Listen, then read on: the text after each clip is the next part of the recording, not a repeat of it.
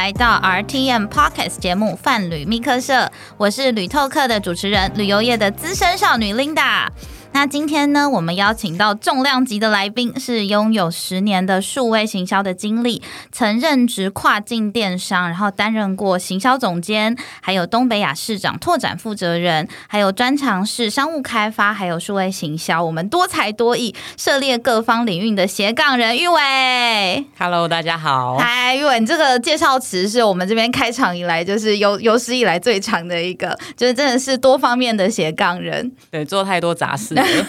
就是涉猎非常多领域，所以我想要请问玉伟，就是你是怎么踏入就是呃旅游电商的这个圈圈里面呢？我之前是在英国留学，就念研究所。然后因为我们的研究所规定有半年的时间必须要实习，然后我那时候就想说，都已经到了英国了，我不想要回台湾实习，所以我就把那个呃网站打开来，然后就开始找有没有什么新创，而且是在国外的新创，开始丢履历。然后我就大概丢了应该有将近一百份履历吧。哇，对，然后 其中有一间就是旅游电商，它叫做 Voyage。那他当时的 headquarter 是在新加坡，但他其实是一个日本的团队。他那时候就看到我的履历，然后就我们就 Skype interview，然后通过之后，我就到了新加坡，然后正式开始我的旅游电商之路。所以你就直接从英国就飞到新加坡做，就单纯的就是实习的这样子的工作对，虽然说是实习，但其实是 full time 的。哦。对，那请问你原本读的专业就是本来就是跟旅游有相关的吗？完全没有相关。我读的是 marketing。哦，那你一开始踏入了新创的旅游电商，你的感想是什么？就是因为真的到了非常远的地方，本来在英国念书，然后直接跑到新加坡，应该是所有人文环境，还有就是一些工作上面的习惯都会很不一样吧？第一个不习惯就是很热，就是一年四季没有四季，就是每天都是夏天，然后非常的热。然后呃，有一个算是对我来讲蛮大一个挑战，就是因为我同事全部他们都是英文是他们的母语，嗯，所以在讨论事情然后在吵架的时候都是用英文在吵。然后我发现我常常没有办法插进去他们的那个讨论之中，所以那时候其实挫折感蛮大的。了解，就是语言上沟通的状态。那文化上面呢？文化上，我觉得我比他们更像新加坡人、欸，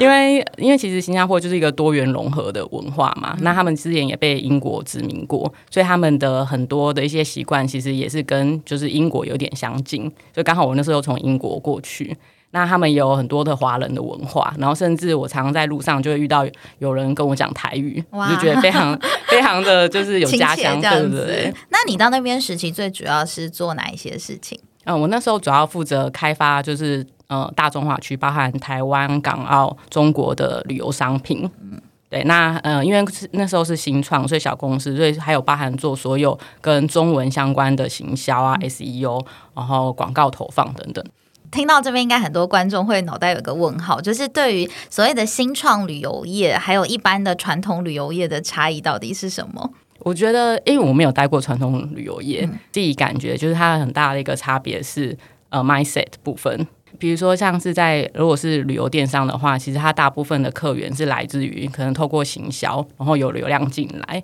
但是传统旅行社，就我所知，它可能比较多是靠业务，就用业务方式，然后去一个拉一个这样子。那当然，在就是对数据的看法也会很不一样。比如说，很多传统旅行社他们可能就不会有 big data 的部门，或者他们比较不习惯去收集这些资讯，或是依照这些资讯来做判断。但是在电商，就是数据对他们来讲就是一个很重要的资产，他们会去记录所有的就是消费者的一些呃路径，然后你点了什么东西，然后你最后有没有转换，然后你到底看了哪些网页等等的，这些全部都会做记录，然后当做下一次，比如说我们在做 marketing campaign 的时候的一些依据。就是做一个数据为我们的行销导向的一个状况，这样子。就是我们在做很多的决策的时候，主管或老板都会问说：“你为什么会这样想？为什么你要开发这个商品？为什么你要做这个活动？为什么你要设这个定价？那它背后的逻辑是什么？有没有什么东西数据是可以参考来佐证的？”所以在旅游电商上班，需要有很强的一个 database 的数据的分析的能力吗？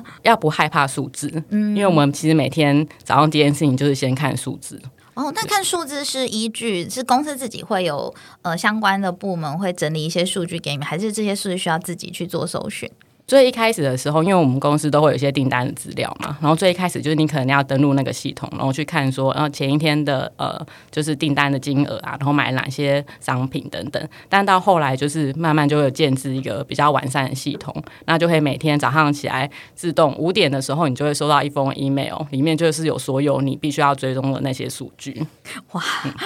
这样听起来压力蛮大的，就是从一早起来开始就是先看数据，然后去看，因为像呃我。之前有待过传统的旅行社，那其实我们会看的数据就是看比较大家政治的，就是所谓的营业额，就是我们的业绩。那对于一些就是行销的一些数字的追踪，可能是做行销那一块，他们才会去分析我们的一些消费者的行为。但他们的数据来源是依据我们旧有的一些消费者模式，然后的会诊的数据，然后呢再去模拟找得出我们消费者的一个样貌，再做新的行销。所以其实跟呃新创的一个数据的概念。是完全颠倒的，因为你们是先有数据，再来去决定要做什么事情。但就我知道，可能我们这样旧的传统旅行社的做法，就是会先从以往可能大家卖的比较好的商品，然后来想新的行销方案。对我有发现，就是蛮多传统旅行社出来，他们都会跟我们讲说，很多东西都是靠经验。啊，对对对对对，所以就说，我就问他说，你觉得什么东西会卖？他说，哦，这这经凭直觉啊，凭经验。其实我觉得这点也是蛮厉害的。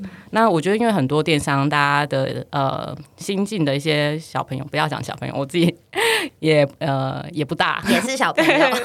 就是很多成员他们可能是没有呃过去没有旅行社的经验，所以就不太会有像就是其他旅行社有这样子的直觉，对，所以反过来就变成说，我们先看到底消费者喜欢什么东西，他们做哪些事情，然后我们再来归纳出他们可能要的，而且因为消费习惯跟行为其实都会一直转变嘛，一直改变。对啊，所以如果一直凭借着过去的经验，其实有可能会遗漏掉一些很有价值的资讯。嗯，了解。那你们这样的数据的分析的话，就是在做这个工作里面，可以是非常重要的一个基本功嘛？做数据的分析。像比较大的公司，通常都会有就是负责数据分析的部分，data team 的部分。对对对，因为呃，也不是每个人都有办法就是做到数据分析，但顶但就是最低限度就是你必须要不害怕数字，你不害怕就是去看这些东西。嗯，那我来帮大家简单介绍一下所谓的旅游电商是什么。常听到大家讲的 OTA，其实就是一种 Online Travel Agency，就是线上的一个旅游业的简称。那其实它比较笼统的说，其实就像是我们一般在传统旅行社看到的一些开团啊、旅客的付款啊，或者出团的操作，其实都是在用传统的一个旅行社的核心业务将它线上化。其实最主要就是比起传统旅行社，OTA 其实更有就是互动性，然后更及时的一个服务模式。美国著名的 OTA 有 Priceline 啊、Trip Advisor 啊，或是 Expedia。那像是中国的话，有像是西城啊、去哪儿等等，就是比较大型的一个 OTA。那其实他们都有不同的一些呃服务模式，还有一些主力商品做竞争。那在台湾，可能我们比较常听到的著名的一个旅游电商，像是 KKday 啊，或是 Klook，就是台湾的旅游网站的一个主流。那其实像 Klook 来说，是二零一四在香港这边作为大本营，然后它主打亚太地区的。一些热门景点，然后像在同年创立的 KKday，其实他们也是就是在台湾最近有出很多不一样的商品。那最近比较红的是他们有导入一个像 App Click 的技术，就是成为就是用 Apple 的一个支付可以更方便的去用这些市场。那其实像我想请玉伟以他的经验来说，可以分享一下他可能对于台湾的旅游电商市场的一个近况。我觉得，嗯，在台湾比较特别一点，因为像国外，你刚刚有提到，就是都是一些很巨大的电商，包含比如说 Booking.com 或是 Expedia Group 等等的。那他们其实都是从就是旅宿业开始做起，然后他可能就是呃有了先有了饭店，然后开始比如说在卖一些目的地的一些行程，像我们讲的，比如说是门票啊，或是一日游。呃，包车等等这样子的一个比较碎片化的商品。那因为这些企业其实很早就进入台湾，在台湾比较常用的一个旅游平台其实是。Agoda，如果以就是大的 OTA 来看的话，就大家去订房最常用的。对对，那台湾这边的话，就是从目的地旅游比较碎片化的这个呃电商这个主题开始。那我觉得也是因为就是看到说这个市场上已经有一些老大哥了，所以就开始找其他的比较算是 niche 的市场开始做起。我觉得比较有趣，也可以跟大家分享，就是说我们在台湾可能很多人都已经有听过 KKday 或者是克鲁像这样子的品牌，对。但其实以就是 towards activity 的这个 online market 来看的话，其实全球只有十九 percent 的。这样子的旅游商品是透过线上购买的哦，真的这么低？其实这个数字比我想的还低蛮多的。对，那我指的线上除了包含就是透过电商之外啊，还有网站啊，自己自己自己开发、自己架设的网站，这也都包含在内。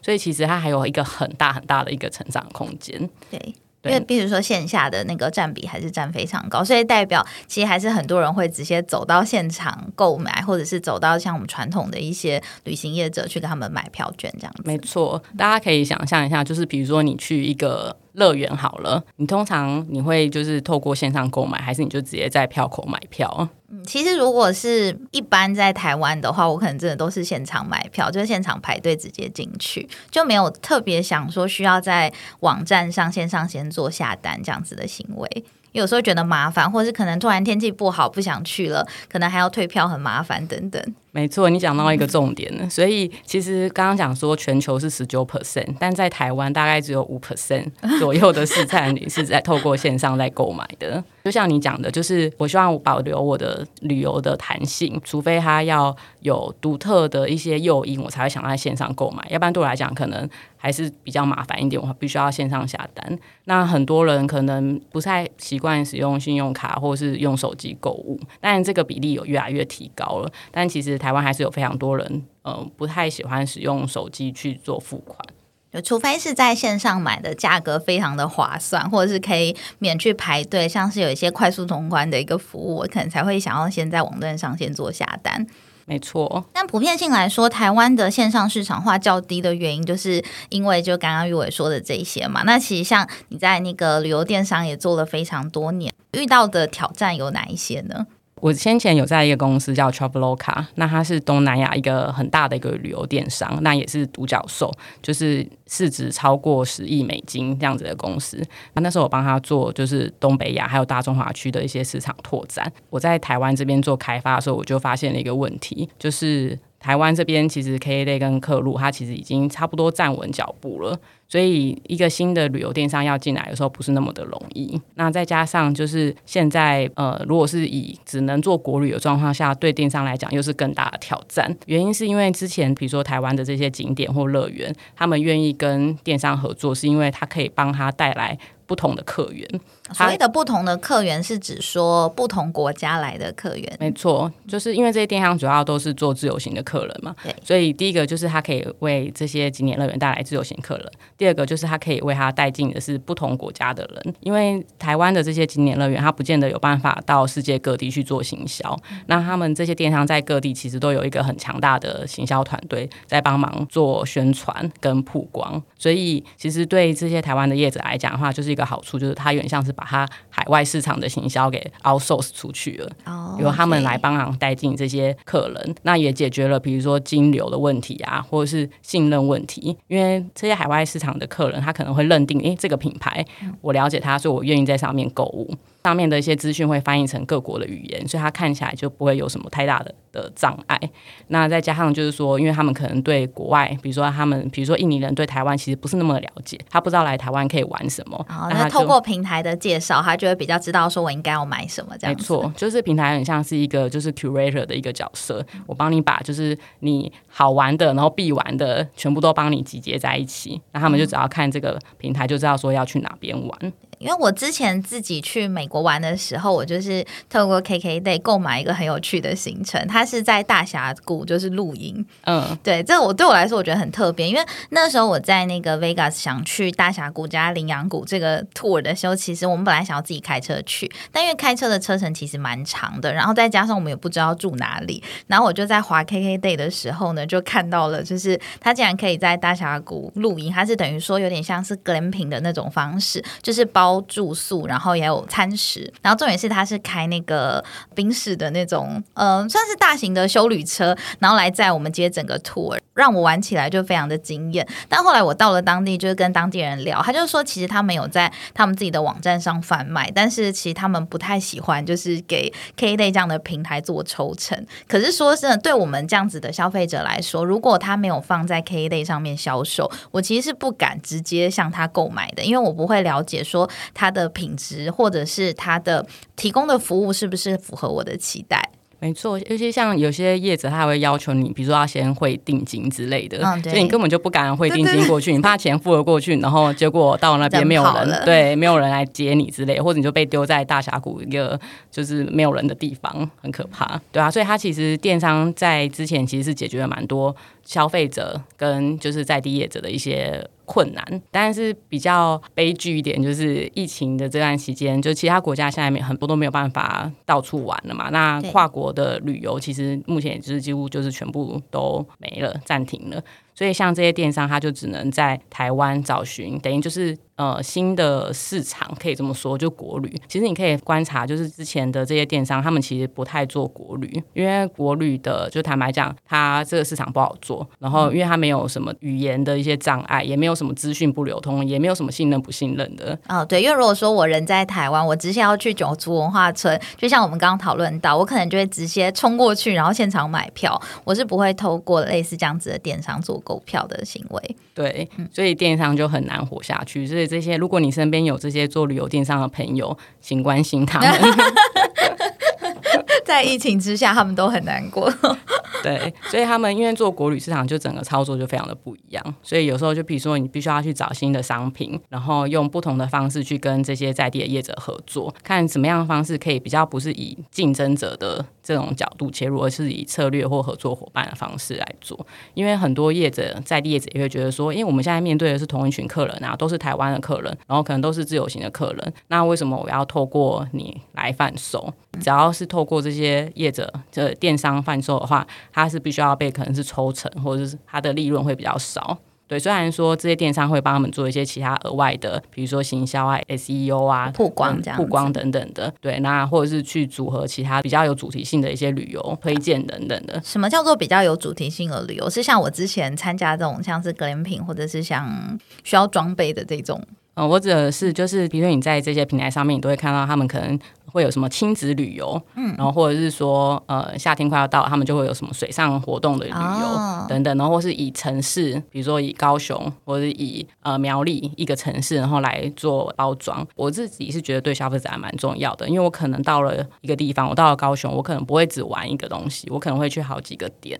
他这个电商，他就提除了提供这些景点资讯之外，他也会告诉你说，哎，那个交通有什么样的选项，高铁有什么选项，然后客运有什么选项，租车还有个什么特别的优惠的 package。所以他们其实有在做一些事情，去做一个比较主题性的包装。在开发的时候，有遇到供应商不愿意配合的一些难题吗？很多 问到痛点了，这样子。呃，会有。对他来讲，他可能不觉得这个是重要的。比如说那时候在做就是 Travel 卡的时候，因为他是他的主要客群是东南亚客人，而且以印尼为最大宗，可能占了一半吧。但其实印尼来台湾的人不多，对旅客游客不多，所以供应商在地业者也会觉得说，诶，那我跟你合作，它效益会会不会不够大？哦，就是会担心，就是你没办法带一些量给他们。对，我蛮好奇的，印尼人来台湾，他们最喜欢的旅游体验是什么？或是是卖的比较好的一些体验？就是你想象得到的那些，就是玩到烂，我们可能不会想去的地方。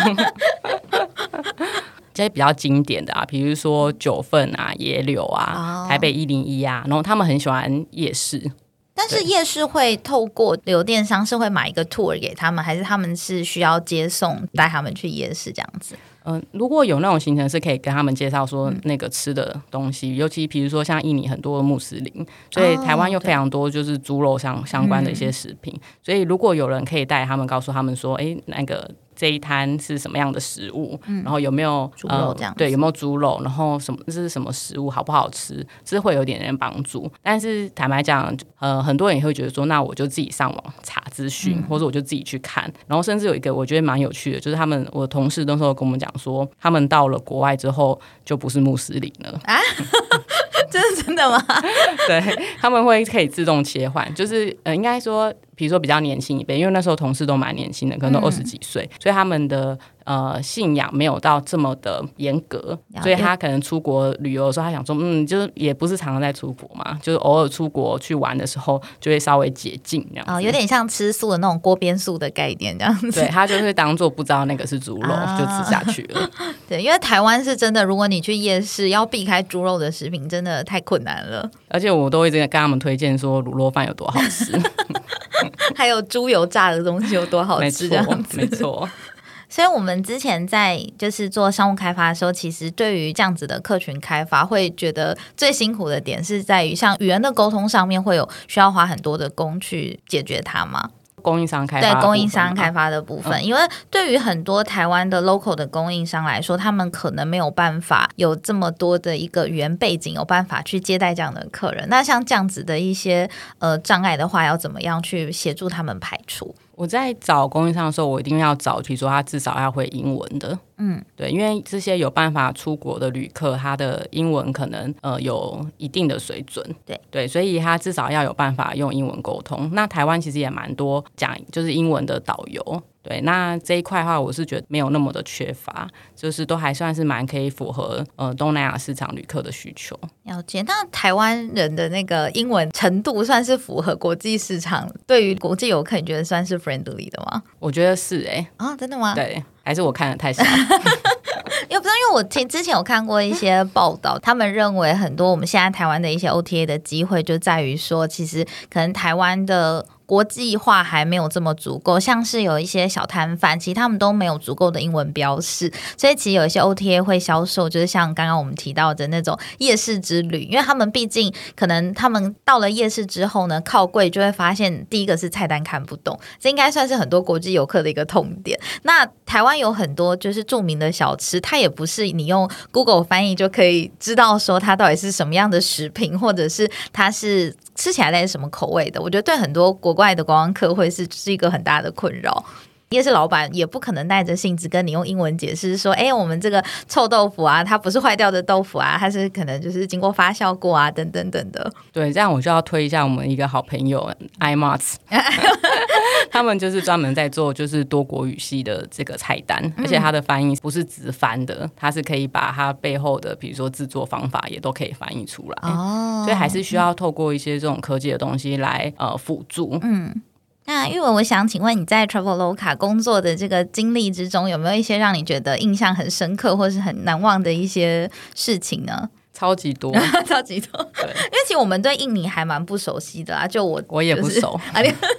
但是就是毅然决然的到那边工作，对我真的是大开眼界，真的。我真的是大开眼界。找到这个工作，算是中间有透过就黑 hunter 帮忙介绍。那我去的时候，那时候第一次去新人训练的时候，是我第一次踏进就是雅加达。啊对，所以我本来对雅加达的印象其实跟巴厘岛有点像，因为我只去过巴厘岛。对，就以为是个度假胜地这没错。就我一去之后发现，诶，它其实跟台北的感觉蛮像的，除了就是空气很很糟，然后车很多，塞车非常严重之外，其他他整个生活的形态其实就是一个大都市。因为我想象的，他们的英文的能力真的好非常的多。S h o p 的创办人，他们是一群从美国念书，然后回到印尼，算是高材生吧。对，然后他们的英文程度也都非常的好。那很多高阶主管都是可能是美国工作啊，在顾问公司等等的，就一起回来创业。所以他整个公司的氛围就很戏骨的那种氛围，然后办公室就非常的漂亮，走戏骨风，然后是很活泼的那种，然后大家上班有很多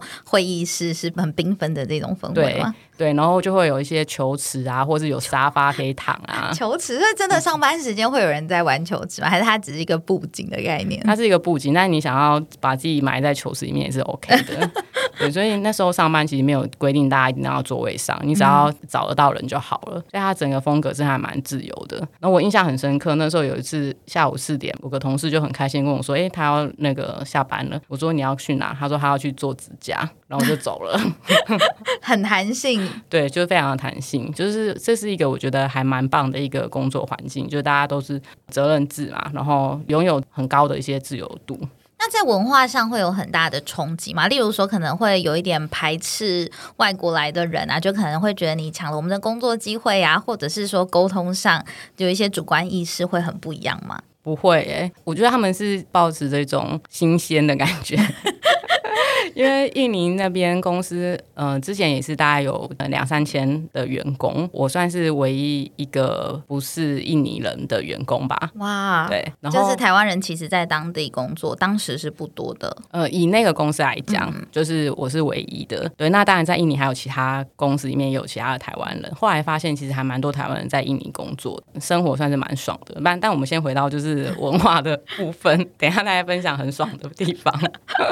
对 对。那公司文化的部分，就是那时候我就有听我一个朋友讲说，在印尼你绝对不可以当着人家的面批评人家，比如说他有哪一些工作做不好，或是大家在讨论事情的时候，绝对不能表现的太。太直白嘛，要婉转的说，或者是要用 email 再跟他说，哎，我觉得你刚刚那个部分可能有一点错误，类似这样子吗？就就是对，差不多，就基本上就是要很婉转，然后不能当着面就是去批评人家，因为他们就蛮玻璃心的。不管是主管对于下属也不行嘛，比如说你这份报告做的真的太烂了，请退回去重做，类似这样子的事情，在印尼比较不会发生，不太会发生，因为如果你讲完这句话之后，你明天就看不到这位同事。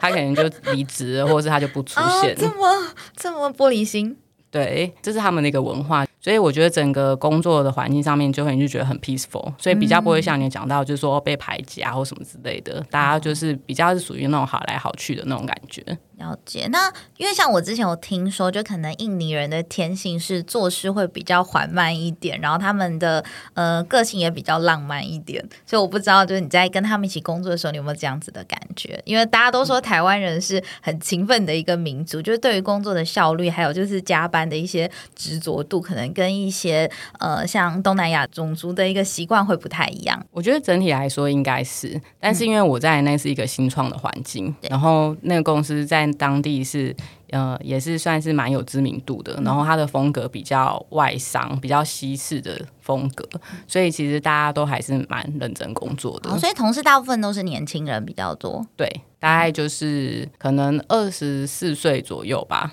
哦。旅游新创来说，其实我们大部分人都是相对陌生的。那可能我们知道说，新创产业需要很多激发创意的一些 moment。那像可能在，尤其是华人市场，就是在我们的教育里面，其实大部分老师会问说，同学有没有问题？百分之九十的教室里面都会是安静的。所以我觉得相对来说，可能台湾人的创意的部分，它是比较缺乏的。所以我其实蛮好奇，像是这样子的一个新创公司，他们会怎么样去激励员工？就是有一些比较不一样的火花，或者是怎么样鼓励你？就是当你有一些特别的想法的时候，你会愿意讲出来。我觉得还是蛮看人的。就是在印尼的那个环境下，我觉得他还是大家还是算是比较。呃，稍微保守一点吧，所以你还是可以感觉出来那个阶层。所以主管讲的话，我觉得底下人就是很常就会默默的接受。但是因为 Traveloka 它公司蛮大，它有设立了一些蛮多的呃 program 来让大家增进自己的能力。比如说，它就会有呃领导力的课程，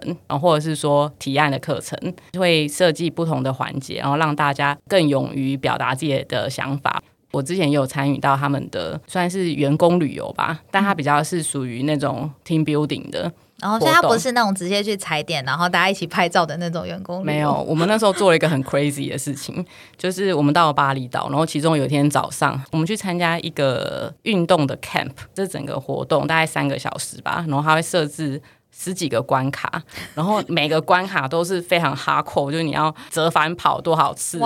要扛一个很重的东西，然后那边上下就是起立蹲下起立蹲下，然后它是以组的方式去做竞赛，看哪一个组可以最快完成。那我记得好辛苦的那个员工旅游，对。然后我记得有一关我印象很深刻，就是要在烂泥巴就打滚这样子，很像感觉就我们在看那个军中的那个里面的活动，就是要匍匐前进，然后地上全部都烂泥巴，哇，走天堂路的那种感觉。然后趴着边爬，然后还有一个人拿在旁边拿水一直喷你。有没有人会玩一玩就大哭，讲说我要回家的？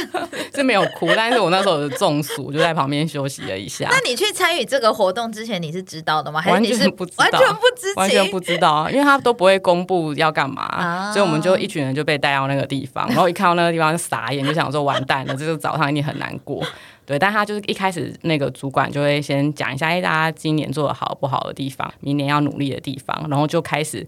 做这些活动。那我觉得其实很棒，是你可以跟你的。组员们就是建立很强大的帮顶，很棒的一个关系，因为大家在很艰困的环境下，然后互相鼓励，然后讲说加油，你再撑一下，就可以过了这样子。对，然后我们要赶快，因为我们要就是赢其他组，然后我觉得会建立起一个就还蛮不错的革命情感。哦，所以连主管也会一起下去跟大家玩会这样子。对，就我们的大老板也都有跟我们一起玩。哇，这个真是一个很特别的员工旅游，因为像一般可能去个漂亮的饭店，然后大家拿个红布条，然后在某个地方集中，然后拍照，然后说耶这样子，然后就结束这样子，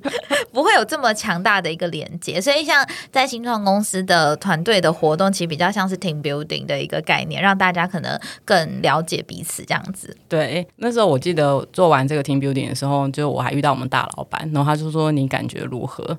然后我觉得说不出话来，说不因为我整个腿软啊，然后手在抖，然后又中暑。但我事后我想起来，我觉得那个活动真的很棒。其实也是有去做一些比较，比如说游泳啊，然后或是在那种 villa 很轻松啊，然后吃 buffet 啊，然后看表演这些东西有放松的部分，对都有。最印象最深刻的就是那个最累的那一趴。因为谁都不会想到，就是出去员工旅游竟然还有这一趴要在泥地里面打滚这样子。对我真的非常鼓励所有的企业都可以办这样子的活动。